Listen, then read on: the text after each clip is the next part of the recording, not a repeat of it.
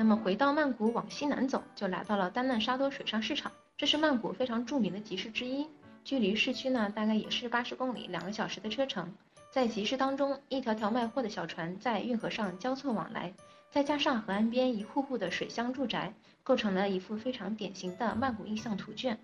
因为丹嫩沙多名声在外，相对来说其实有点商业化，物价呢会有点偏高。那来这里呢，更重要的是要去看这里的水上市场的景象。可以酌情购买自己想要的物品，而且因为它本身是一个集市，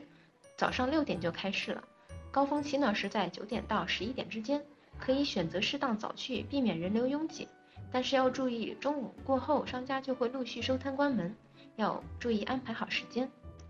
那距离这里不远呢，还有一个安帕瓦水上市场，相对来说要更加的本土化，物价会平价一些，而且晚上是可以乘坐小船观赏河道上的萤火虫的。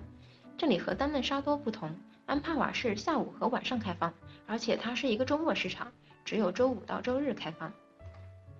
那么在附近呢，还有一个非常特色的美工铁道市场，这里号称是世界上最危险的集市，摊位是沿着铁道两边摆放的，每当有火车过来呢，会发出鸣笛警告，那么摊主们就会快速的收起摊位，等火车通过，堪称奇景。火车呢是每天固定时间经过的，要注意提前安排好时间。那顺便一说呢，这里的物价是真的很便宜，可以在这里多加采买。